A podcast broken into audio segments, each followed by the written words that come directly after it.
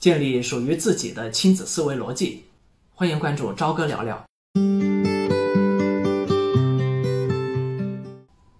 这个时候，奶奶跑过来了。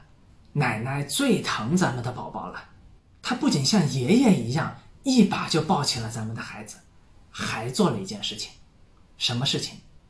孩子怎么摔倒的？碰到桌子了。哎呦，这是个坏桌子，桌子不好，打这个桌子。我们有没有见过这样的应对？其实很常见，对吧？孩子听了之后心里特舒服，还是奶奶好，奶奶最疼我了。很明显，这种方式虽然照顾了爱心和安全感，但它不仅造成了依赖性，还有一个很大的隐患：没有学会自省，责任感完全缺失，而且还是主动缺失。我们试想一下，一个打小连走路摔跤都要怪地、怪桌子、怪椅子的人，长大了之后他又会怎么样？遇到事情他会反省自己吗？恐怕永远都是别人的错吧。在你的学习与工作生涯中，有没有偶尔见到某些同事或者同学表现的像这样不可理喻呢？说到这里，大家可能有点头都大了。哎呀，这个抱也不是，不抱也不是，那孩子学个走路，我的应对需要这么复杂吗？那我告诉你，其实一点都不复杂。我们来看一位懂得内控式思维的妈妈应该怎么做。首先，他马上就跑过来，关切地看一下孩子有没有受伤，然后蹲下来鼓励孩子自己站起来，并且给予一定的辅助。注意，是辅助而不是主导。等孩子努力自己站起来了之后，立马再给他一个大大的拥抱，然后还和孩子一起看看宝宝为什么摔了，碰到桌子了。哎呀，那咱们下次应该怎么样？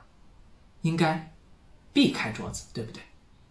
刚走路的孩子往往还不会说话，或者正在学习说话的过程中。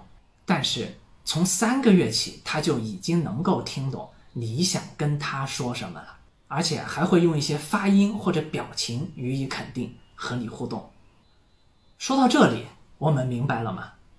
这位妈妈既表现了关心和爱，还鼓励了他自主自强，并且及时的予以肯定。同时，我们还教会他检讨不足和改进。这是什么性格因子？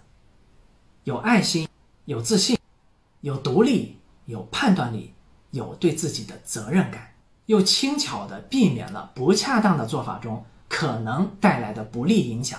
看看，不知不觉，孩子学个走路啊，大人们就好好坏坏、林林总总，为他埋下了多少性格的因子。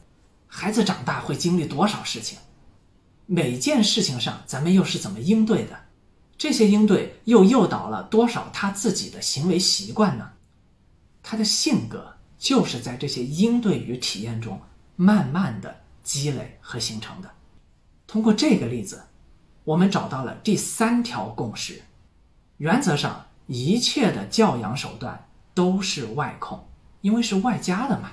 但是。其细微的差别却决定了孩子会采取内控还是外控式的思维方式的不同走向。